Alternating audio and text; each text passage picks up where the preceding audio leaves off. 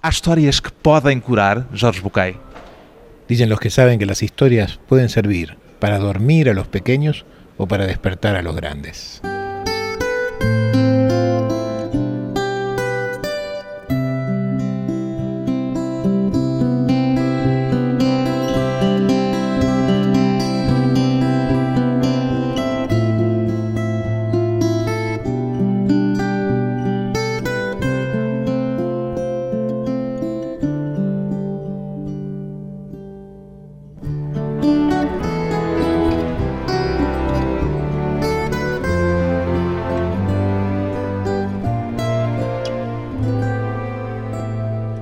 Jorge Bucay, 56 anos, psiquiatra. Por que é que o ser humano, Jorge Bucay, conta historias? ¿Tem uma resposta para isto? Sí, claro, yo creo que cuenta historias desde siempre. Creo que cuenta historias antes todavía de dibujarlas en las cuevas de Altemira. Cuenta historias porque necesita que algunas verdades se transmitan de padres a hijos, de hijos a nietos, de nietos a bisnietos. Cuenta historias porque a todos nos pasan las mismas cosas a lo largo del tiempo y porque cambiando la escenografía, cambiando el panorama, cambiando los nombres de los protagonistas y algunas herramientas, sufrimos por las mismas cosas, nos alegramos por las mismas cosas y necesitamos aprender las mismas soluciones. Poderia dizer-se que as histórias, os contos que se contam correspondem a uma necessidade psíquica do ser humano? Yo creo que se corresponde a una sabiduría de la gente que trasciende a las personas y creo que esto es irremediablemente cierto. Un eh, escritor argentino notable que se llamaba Jorge Luis Borges decía siempre, uno escribe siempre sobre las tragedias y las tragedias son ocho, quizás nueve. Oito ou nove só? Solamente, no hay más razones para sufrir el desamor, el abandono, el miedo a la muerte, la falta de objetivo, la vergüenza, quatro, cinco, a vergonha, la culpa. a culpa. yo diría, una visión demasiado restringida de algunas cosas y la falta de sentido de la vida. Está a falar-me da necessidade das histórias, de uma necessidade ancestral de contar histórias ou de ouvir histórias. São necessidades diferentes? Yo creo que las dos cosas existen en nosotros. Creo que cada uno de nosotros sigue siendo el niño que fue alguna vez. Y ese niño necesita que algún día alguien le cuente un cuento, que lo sienta y le diga, oye, te voy a contar una historia, siéntate, escúchame, piensa en esto. Pero no pienses intelectualmente, racionalmente, con la cabeza del adulto. Piénsalo un poco con el corazón. Há piénsalo- duas formas de pensar. Sí, yo creo que sí, yo creo que hay un pensamiento que es emocional. Así como hay una inteligencia emocional, decía Daniel Goleman, así hay un pensamiento emocional. Lo que pasa es que no es un pensamiento intelectual, es en realidad una vivencia. La llamo pensamiento por extensión, no es un pensamiento en el sentido literal del término. E estas diferentes necessidades correspondem a diferentes atitudes psíquicas, quer dizer, a forma de ouvir histórias ou contar histórias, duas coisas diferentes, apesar das histórias serem o eixo, correspondem a duas atitudes diferentes na vida. É a mesma coisa contar histórias ou ouvir histórias? No, no, no creo que sea lo mismo, pero creo que finalmente nuestra vida es una historia, nos guste o no nos guste, nosotros vivimos una historia. De hecho, hay toda una corriente terapéutica, que no es la mía, pero que sé que la hay, en la que se cree que el día que yo pueda narrar mi historia completa estaré sano de todos los problemas. Não acredita nisso? No, no creo exactamente de eso porque no creo que alcance con la memoria para sanar algunas heridas, pero sí es cierto que de muchas maneras nosotros borramos algunos pedacitos de nuestra Apagamos. historia, apagamos algunos pedazos de nuestra historia y que eso nos hace no comprender algunos mecanismos, como si en una película nos faltaran dos escenas y no entendemos por qué está pasando lo que sigue. E o filme deixa de estar completo e deixa de ser inteligível. y a veces hasta deja de dar el mensaje que tiene que dar. La vida de cada uno de nosotros tiene un mensaje que nos trasciende. Nosotros no estamos nada más que para vivir el tiempo que vivimos. Nuestra vida trasciende y cada uno de nosotros, le guste o no le guste, deja una huella. Cada um tem uma história que faz sentido no seu conjunto, é isso em Ai- que acredita? Hay un libro maravilloso, maravilloso que se llama Cada vida es una historia, cada vida es una novela. Si uno pudiera narrar esta novela de manera que los demás este, se aprovecharan de estas cosas, yo creo que mucha gente sería más útil, ¿no? A veces yo cuento historias de mi vida, cosas que me han pasado. Y la gente dice, oye, que te han pasado muchas cosas a ti. Y yo digo, me han pasado muchas cosas como a todos, pero yo las recuerdo. Y yo he aprendido a contarlas. Y yo he aprendido a decir lo que me pasó y a darle un sentido. También la tuya las tiene. Aprende-se a recordar essas histórias de cada um de nós? Sí, yo creo que sí, que se aprende. Si É um processo terapêutico em certo sentido também. Yo, yo trato de que la gente que me ha consultado en mi consulta, cuando yo tenía un consultorio y mis pacientes venían, no solo le contaba yo historias, sino que los invitaba a que me contaran su historia como si fuera historia. Cuando alguien me venía a contar un problema, yo le decía, armemos un cuento sobre esto. Y después de armar un cuento le diría, ¿y qué le va a pasar al personaje? ¿Qué es lo que el personaje debería hacer? Y parecía increíble cómo mi paciente descubría, a partir de ponerlo en una historia, qué podría ser el personaje. Y cómo después finalmente lo hacía y todo resultaba como él hubiera querido. Pois bem, o argentino Jorge Bucay, além de psiquiatra e psicoterapeuta, é também ele um contador de histórias. Tem já nove livros publicados, todos eles grandes sucessos de vendas em Espanha e na América Latina. Já chamou aos livros que escreve literatura terapêutica. O que é que entende por literatura terapêutica, Jorge Bucay? A mí la palabra literatura me parece todavía un poco grande para lo que yo escribo, porque me gustaría reservar la palabra literatura para los que son de verdad escritores, para los que Não tienen... se sente de verdade escritor? No, de verdad que no. Yo soy un terapeuta que escribe, yo soy un ayudador profesional, a eso me dedico. Me he dedicado toda mi vida a eso. Soy alguien que ha hecho de la ayuda a los demás su profesión. ¿no? En esta pregunta que me hacías al principio de si los cuentos curan, yo diría hoy, ahora y con más tiempo, los cuentos ayudan a que alguien se cure a sí mismo, pero no son capaces de curar a nadie porque ninguno es capaz de curar a nadie. Mas literatura terapêutica, embora ponha mais o acento provavelmente no adjetivo terapêutica do que no substantivo porque, literatura. claro, porque literatura es casi una expresión de deseo, pero terapéutico, terapéutico me parece a mí importante porque todo lo que yo escribo y lo que escriben otros junto conmigo, al lado mío, enfrente de mí, diciendo lo mismo y todo lo contrario, todo lo que nosotros escribimos lo escribimos para intentar producir un cambio. Y si uno intenta Para producir- mudar alguma coisa. Exactamente. Y si uno intenta mudar algo, está siendo terapéutico. Un libro no es terapia. No se puede reemplazar a un terapeuta por un libro. Ningún libro reemplaza una terapia. Pero puede ser un mecanismo disparador, algo que ayude a que alguien mude una manera de pensar. Aqui há tempos dizia que não se esquece nunca que escreve para aqueles que não leem. Isto não é um paradoxo? Sí, yo lo digo así porque recibo cada día 30, 40 mails en mi casilla de correos con gente joven que me dice, doctor, yo no soy un buen lector, yo nunca leo, pero ahora, ahora he leído su libro entero y es la primera vez que leo un libro completo, voy a leer más. Yo escribo para los que no leen las cosas que yo leo. Yo escribo para traducir en un lenguaje más sencillo a aquellos que quizás estén fuera del acceso de otros. Já lhe fizeram esta pergunta muitas vezes, tenho que lhe fazer uma vez mais. Os seus livros são livros de autoajuda? Bueno, un libro de autoayuda puede entenderse desde dos lugares, en sentido genérico o en sentido específico.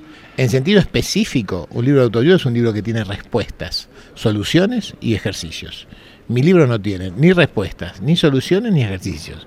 Mi libro Nesse tiene- sentido, não é. No, en ese sentido no, porque mis libros tienen preguntas, problemas y desafíos, ¿no? Y entonces no es un libro de autoayuda.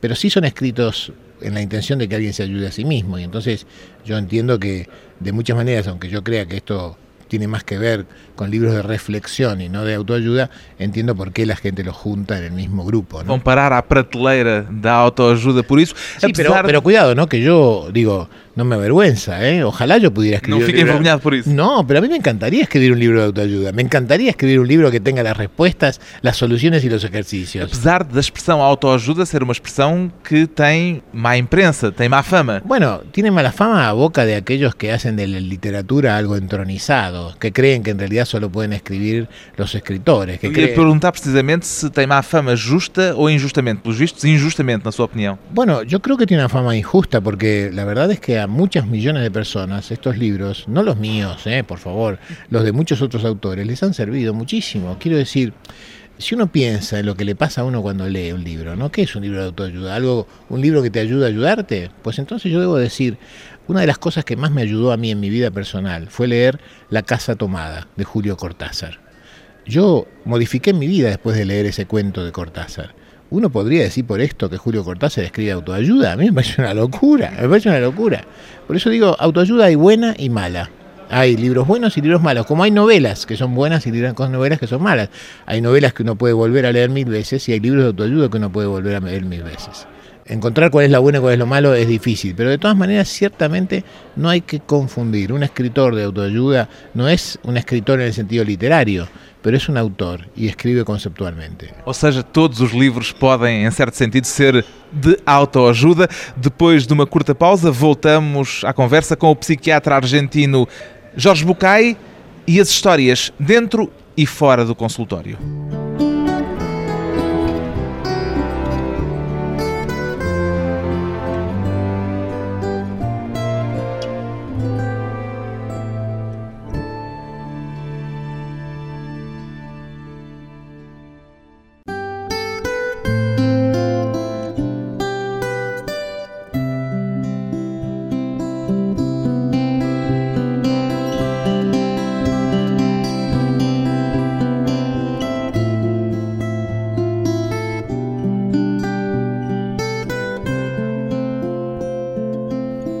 De regresso à conversa com um psicoterapeuta argentino que diz escrever livros para fazer pensar.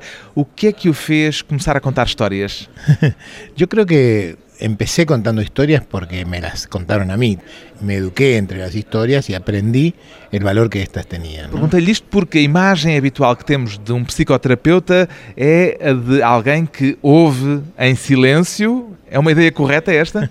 Sí, sí, sobre todo es una idea correcta de un psicoterapeuta psicoanalítico, alguien que tiene la técnica del psicoanálisis. Y de hecho, estos libros se deben a que mi formación como terapeuta fue como terapeuta psicoanalista. En Argentina, cuando yo estudiaba para ser psicoterapeuta, hace esto más de 30 años, yo no podía aprender otra cosa que no sea la técnica psicoanalítica, no había otras posibilidades. Y yo creía que la técnica psicoanalítica era esa, escuchar y no hablar. Pero cuando mis pacientes hablaban, yo me aburría. Yo tenía tantas cosas para decir, quería decirles tantas cosas, que para no interrumpir lo que yo hacía era escribir. Escribía. Chegava ao fim da sessão e Sim, tomava sim. nota de tudo. Sí, tomaba nota de todo y a veces durante la sesión. Mesmo durante a sessão. Sí, sí, tomaba nota de algunas cosas, pero no solo de lo que él decía, sino también de lo que a mí me hubiera gustado decirles.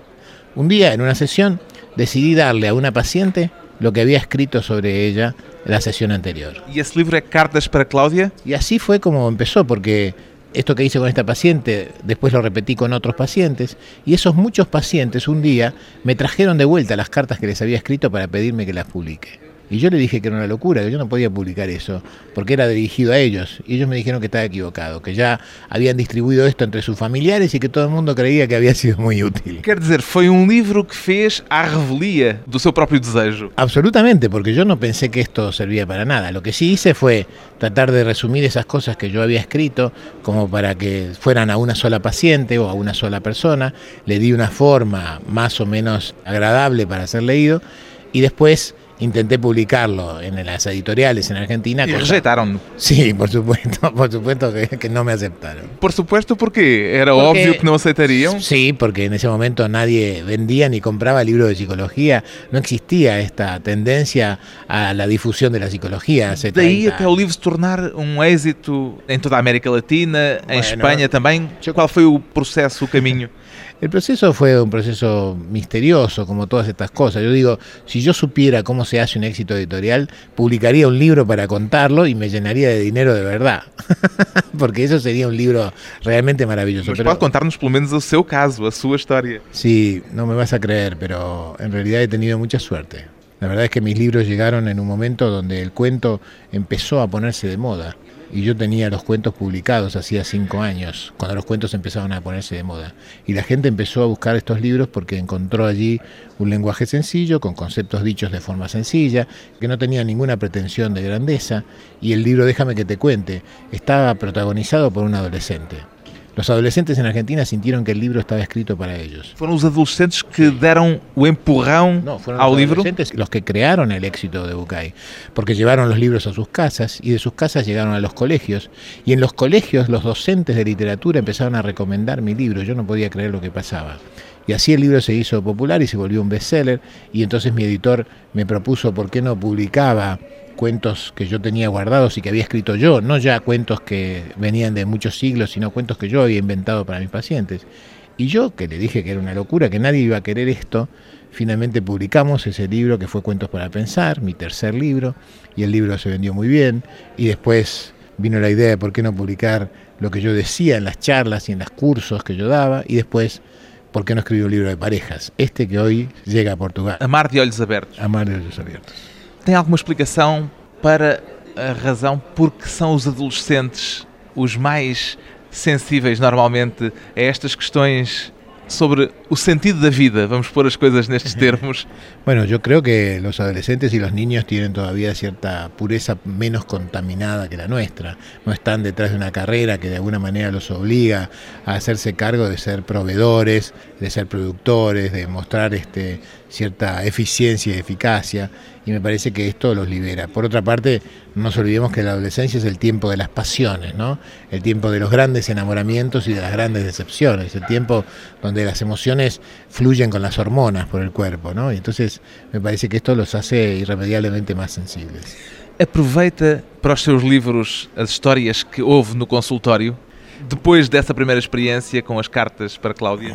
Bueno, yo he tratado en todo lo que yo escribí de no hablar de mis pacientes. Yo trato de no hablar de mis pacientes, ni de los problemas de mis pacientes, ni de las soluciones de mis pacientes. Nem de forma indirecta? No, cuando yo hablo de lo que le pasa a un paciente, hablo de mí. Yo soy el paciente imaginario de cada sesión. Cuando yo hablo de que hay un paciente que se deprime, soy yo el que se deprimió. Cuando hablo de un paciente que le ha pasado algo maravilloso, es a mí. Cuando hablo de un paciente que está perdido, soy yo. Cuando hablo de alguien confuso, soy yo. Y cuando cuento un cuento de un señor tonto que no se da cuenta de lo que le pasa, también soy yo. E depois dessa formação psicanalítica, passou a contar histórias no consultório. Bueno, en el medio hubo otras cosas. Estudié un poquitito de análisis transaccional, psicoanálisis de Eric Verne, estudié psicodrama, investigué un poquitito sobre lo que significa la expresión corporal y después estudié algún tiempito mucho terapia gestáltica, que es la línea en la cual yo milito básicamente, una estructura. Gestalt é uma expressão que quer dizer forma y figura, Forma y pero, figura. Que habla, pero que habla sobre todo de una terapia que está centrada en el presente. ¿no?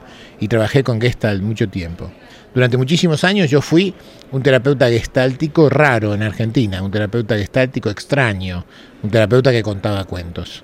Pero en Argentina la historia de asociar Gestalt con contar cuentos se ha hecho tan fuerte que hoy la mayoría de mis colegas en Argentina han encontrado el valor del cuento y lo usan como recurso. e contava histórias inventadas por si, De todas. todas. De todas. Hay en mis libros, la última vez que hicimos un cuento, hay en mis libros algo así como 300 y tantas historias contadas en todos los libros juntos. De esas son de mi cabeza, de mi invención, 50.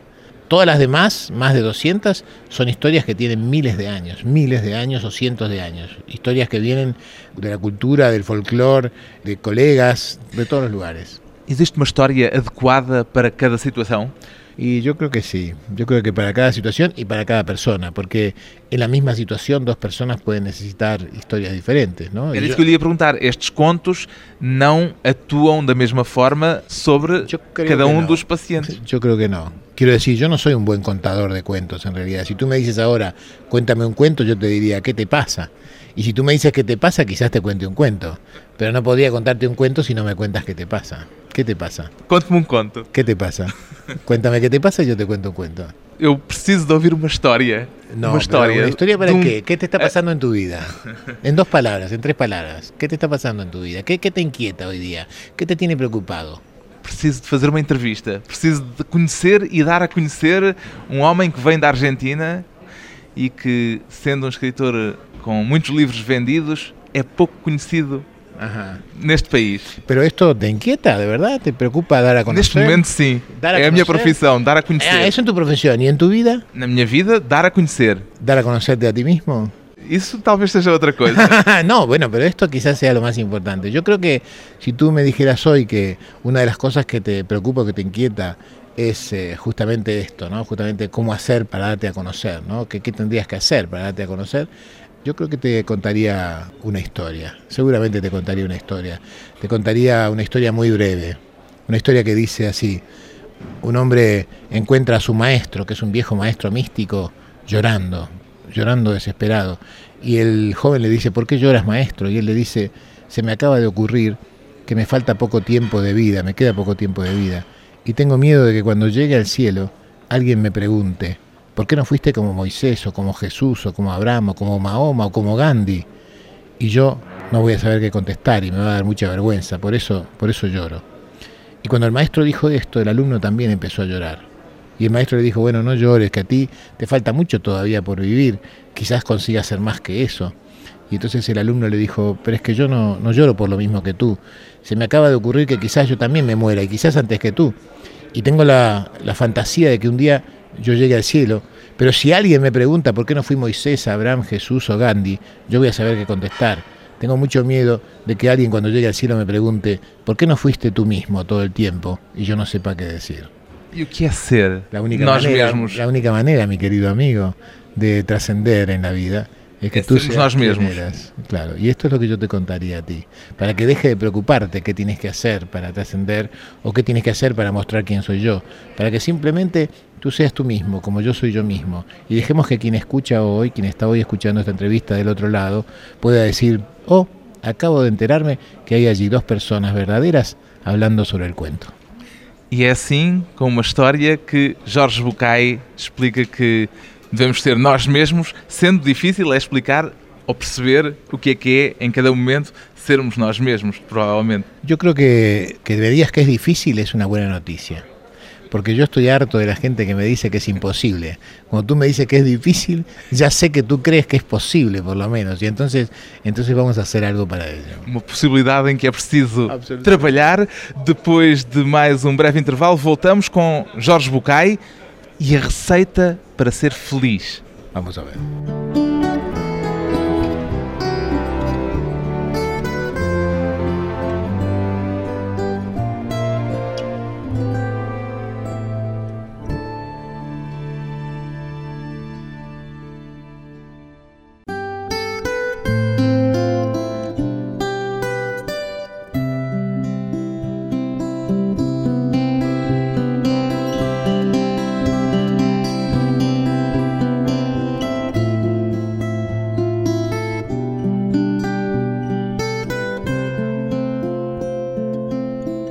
Convidado hoje para a conversa pessoal e transmissível o psiquiatra e psicoterapeuta argentino Jorge Bucay, que dizia recentemente que procuramos hoje ajuda mais desesperadamente do que nunca. Por que é que isso é assim, Jorge Bucay? Tem uma resposta. Yo creo que buscamos más ayuda porque somos más conscientes, no porque tengamos más problemas, sino porque hoy somos más conscientes que necesitamos ayuda. Hoy tenemos más conciencia de que estamos un poco perdidos, de que hemos perdido el rumbo, de que no nos encontramos, eh, de que de alguna manera aquellas cosas que nos dijeron que nos iban a, ayudar a encontrarnos con nosotros mismos no han funcionado. ¿no? Nosotros vivimos en una sociedad que nos ha enseñado, decía Eric Fromm, eh, a creer que si podíamos tener acceso algunas cosas que se pueden comprar con dinero, íbamos a ser felices. Pero no ha sucedido.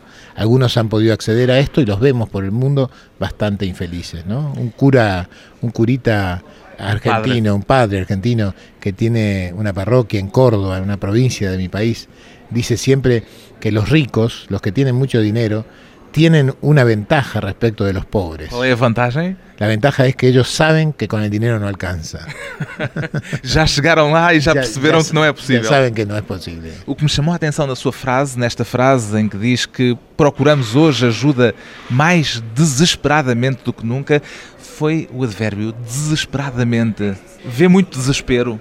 Yo creo que es un mundo muy incierto, ¿no? Es un mundo donde hemos destrozado nuestros ídolos, nuestras creencias, donde la humanidad pasa de verdad por algo que lo desespera. Y lo que la desespera es que hay una crisis de valores. No lo desespera la realidad concreta de lo que pasa, sino que antes, en otros momentos de la humanidad, los valores sostenían a las personas. Hoy la crisis es más profunda, es una crisis de valores morales y éticos. Deixe-me pôr outra hipótese. Não será também porque as expectativas hoje são muito mais altas do que eram há um século atrás? Y puede ser, puede ser que esto sea lo que tenga el hombre desesperado, puede ser que en realidad el temor al fracaso sea más grande, pero yo creo que si uno conservara sus valores, esta desesperación desaparecería. Y creo que el hombre los está buscando y los va a encontrar además. ¿no? Yo soy optimista. Acha que se vai absolutamente. encontrar o caminho? No tengo ninguna duda. Uno Não No, ninguna, ninguna duda.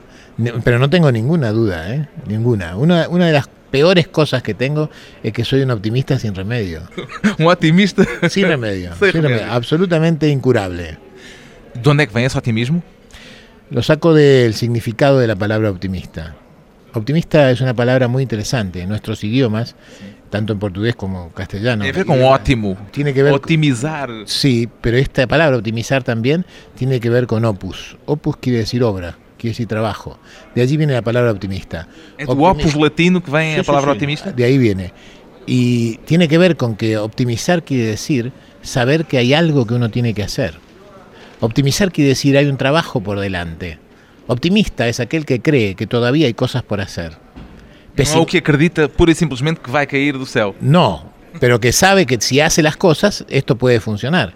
Pesimista es aquel que tiene una visión tan terrible de lo que sigue, tan catastrófica de lo que sigue, que cree que ya no hay nada para hacer y entonces no lo hace. Optimista es el que sigue haciendo, porque confía en que si hace, puede cambiar lo que sigue.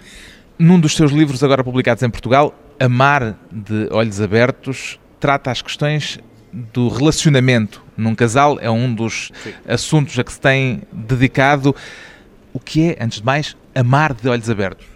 Bueno, amarse con los ojos abiertos es justamente una frase que proviene de una poesía. Y esto no es casual, porque el amor es una poesía, porque un casal es una poesía, porque un vínculo con un otro es una poesía.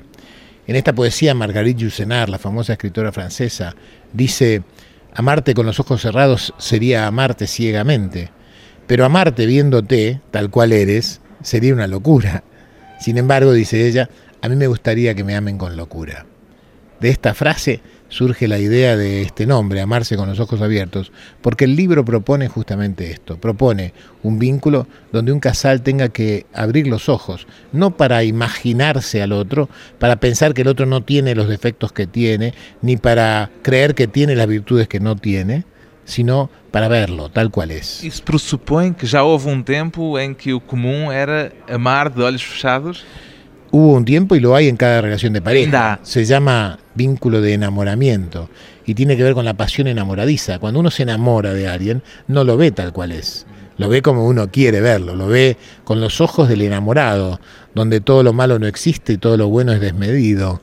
Luego pasa el tiempo y a las pocas semanas o a los pocos meses uno empieza a darse cuenta que el otro no es exactamente como não uno aquelas imaginaba. virtudes todas No. e tem até alguns defeitos. Exactamente. Y cuando uno puede amar a ese otro a pesar de los defectos o por ellos, cuando uno puede de verdad reconocer que el otro tiene algunas virtudes que no tenía o que no tiene algunos defectos que uno hubiera querido que tenga o virtudes que hubiera querido que tenga, entonces uno empieza a amar. Ya no está enamorado, puede amar y puede amar con los ojos abiertos. A noção de casal mudou. Si las parejas cambiaron en el tiempo, yo creo que el concepto de, de casal ha ido cambiando con el tiempo, que ha ido cambiando y mucho. Hoy no se concibe una relación entre un hombre y una mujer que no esté apoyada en que ambos se entiendan, en que sean felices, en que se sientan atraídos el uno por el otro, pero sobre todo no existe un casal que pueda seguir adelante si ambos no crecen estando juntos. Para que un casal pueda progresar y crecer hace falta que ambos crezcan en compañía del otro. Isso põe em causa a ideia romântica e idealista do amor? No, porque justamente el amor romántico es el amor apasionado, es el amor del enamoramiento. Y ese amor enamorado dura muy poco tiempo. Este es el amor verdadero, el amor sincero, el amor profundo y el amor trascendente. Es aquel que dice, como yo te amo, voy a construir para ti un espacio de libertad tan grande para que tú decidas hacer lo que quieras, aunque eso no sea lo que a mí me conviene. Ese es el amor. Isso aparentemente é o contrário daquilo que estou a imaginar as telenovelas, por exemplo, vendem. Bueno, sí, porque las novelas están basadas en las tragedias y están basadas en los amores posesivos, están basadas en tú eres mía y yo soy tuyo y no hay nada que podamos hacer sin el otro, están basadas en relaciones que en realidad son patológicas desde el punto de vista de las nuevas relaciones de pareja, las nuevos casals. Un nuevo casal no es un vínculo posesivo y carcelario, es un vínculo abierto y libre, es un vínculo donde cada uno tiene con el otro todo lo que quiere tener y todo lo que el otro quiere tener con uno. Mas esse imaginário das telenovelas é pernicioso ou é necessário e cumpre uma função também? yo creo que cumple una función en un momento determinado, que es el momento donde todo empieza, en el momento del enamoramiento. Lo que pasa es que las buenas parejas, aquellas que, que no sé, yo no, no, yo no soy ejemplo de nada, pero yo estoy casado con la misma esposa hace 32 años. Y a nosotros nos pasa, de vez en cuando, que nos volvemos a enamorar. Todo el tiempo nos amamos, pero de vez en cuando nos volvemos a enamorar. Y entonces durante un tiempo tenemos toda la intensidad del enamoramiento y toda la profundidad del amor. Y cuando eso sucede, es fantástico. O que explica o facto dos divórcios hoje serem quase mais frequentes do que os casamentos?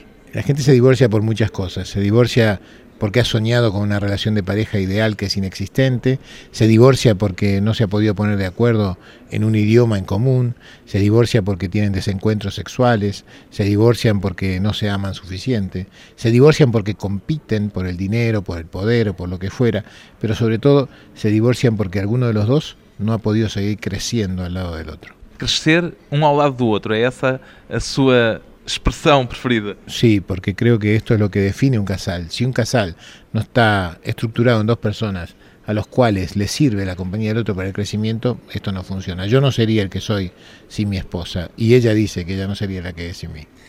Qual é a sua receita para ser feliz, Jorge Bucay?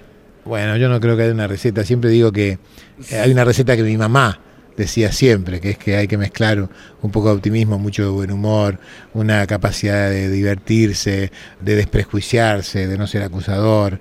Hay que mezclar todo eso como si fuera una receta de cocina y hay que servirlo a la gente que uno quiere para poder compartir. Diz que não há uma receita, mas já escreveu a receita para um dia feliz. Era essa? Sí, pero esta no es mía, es de mi madre. ¿eh? Hay que, qual é a que- sua?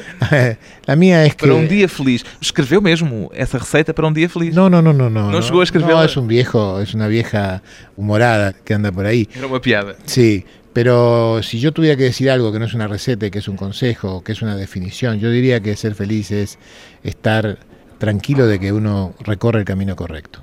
Os difíceis caminhos da felicidade, caminhos sem mapa, que o psiquiatra Jorge Bucay tenta ajudar a percorrer, tanto no consultório como nos livros que escreve. De Jorge Bucay acabam de ser editados Amar de Olhos Abertos e Cartas para Cláudia, edição Pergaminho.